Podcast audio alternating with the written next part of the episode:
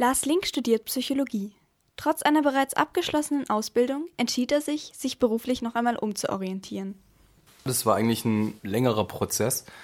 Ich habe gemerkt, dass ich in meinem Job und mit der Gesamtsituation, was das betrifft, nicht so zufrieden war und habe mir über längere Zeit überlegt, was mich eigentlich angetrieben hat, was mir wirklich wichtig war. Und dann hat sich so rauskristallisiert, dass ich ähm, meinen alten Traum verwirkliche und äh, Psychologie studiere. In vielen Fällen scheinen die eigenen Ziele nicht im Rahmen des Möglichen zu liegen. Psychologie war für mich gefühlt unerreichbar.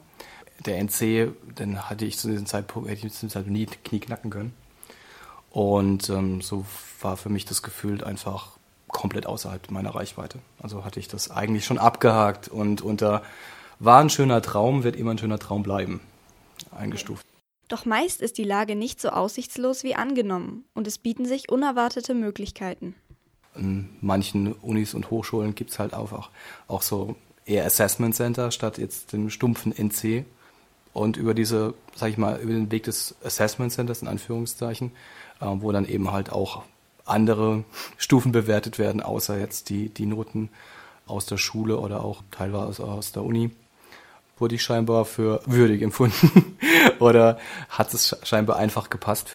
Für Lars hat sich der Wechsel in ein neues berufliches Umfeld gelohnt.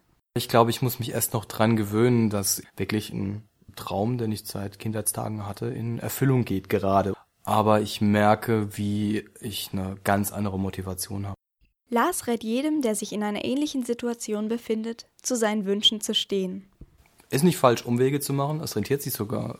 Aber man sollte nicht trotzdem aufhören, ähm, seine Träume zu verwirklichen.